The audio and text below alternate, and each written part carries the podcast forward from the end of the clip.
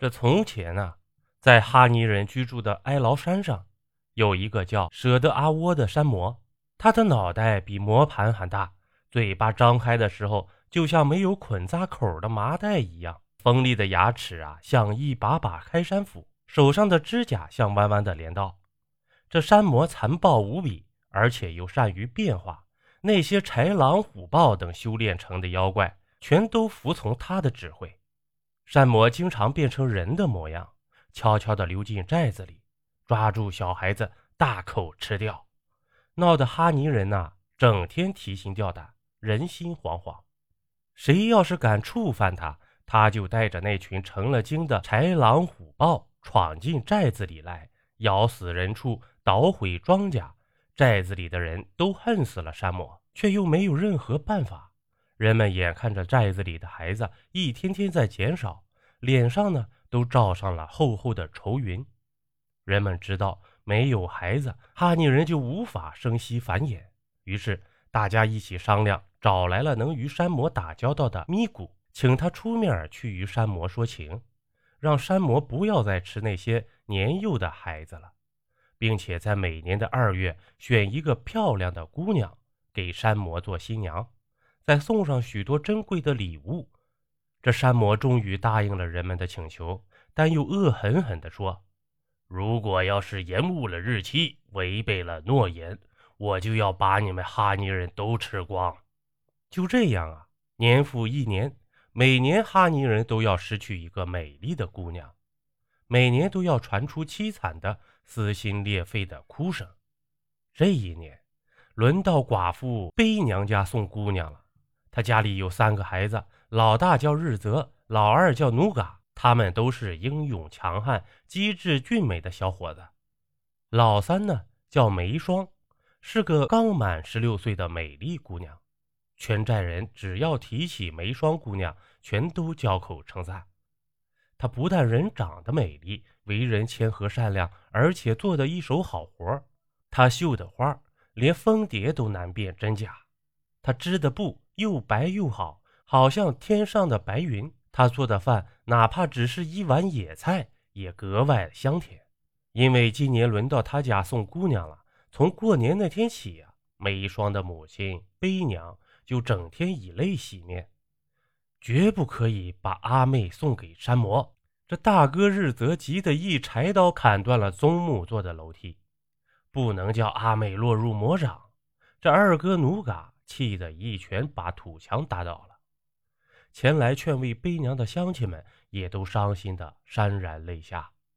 给山魔送姑娘的日子一天天的临近了，日泽和努嘎再也忍不住了，他们对妈妈说：“让我们去和那山魔拼了吧！”这说完呢，他们就操起了磨得雪亮的柴刀。这梅霜啊，见怎么也拦不住两个怒气冲天的哥哥，就跪在地上哀求说：“哥哥呀！”你们不要莽撞冲动，我知道你们对阿妹的好，可是你们再勇敢再有力，也抵挡不住山魔那镰刀一样的爪子呀！这样啊，不但救不了我，还会给全寨子带来灾难。还是让阿妹去吧，让阿妹去对付那个狠心的魔王。这悲娘呢，也忙拦住两个儿子，声音颤抖地说：“儿啊！”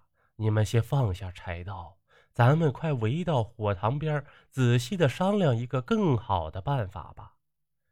这悲娘冥思苦想了许久，终于计上心头。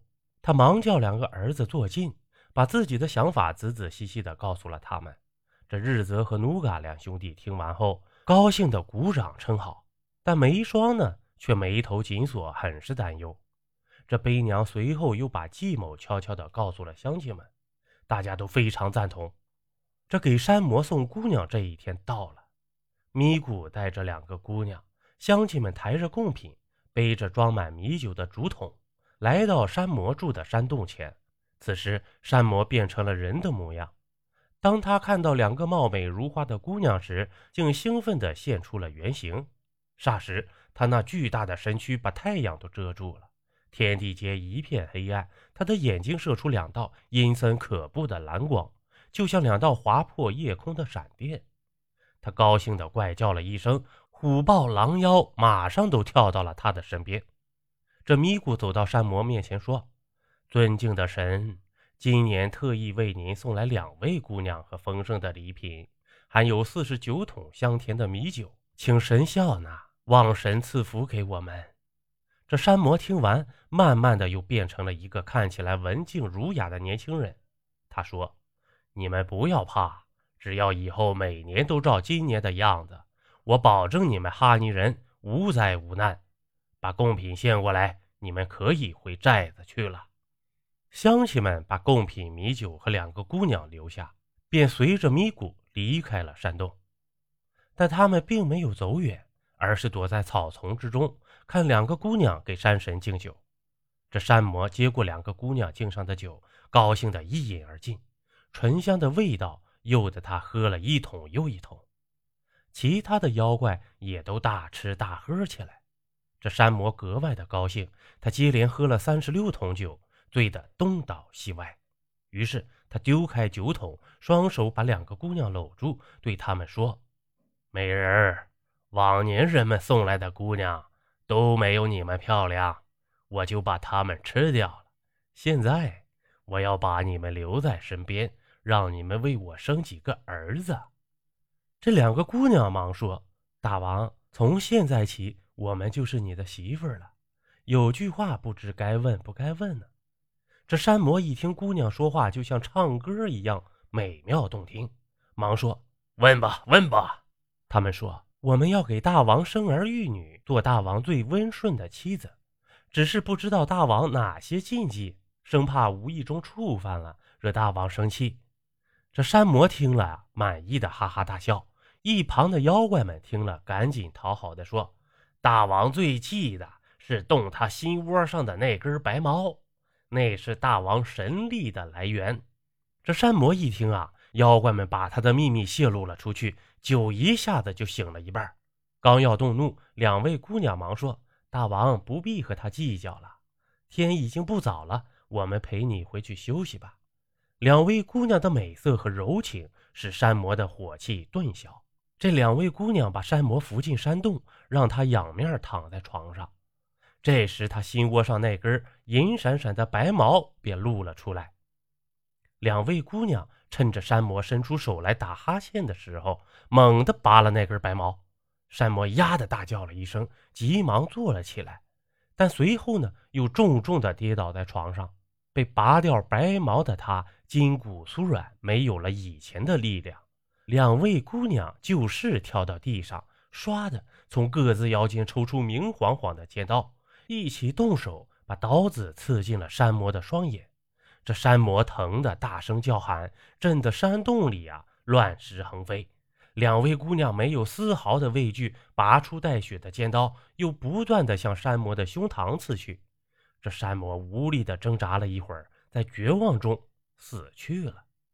这藏起来的乡亲们啊，听到山魔的叫声，手持着棍棒和柴刀，一起冲进山洞，把那些妖怪也都杀得片甲不留。乡亲们来到两位姑娘面前，向他们表示祝贺。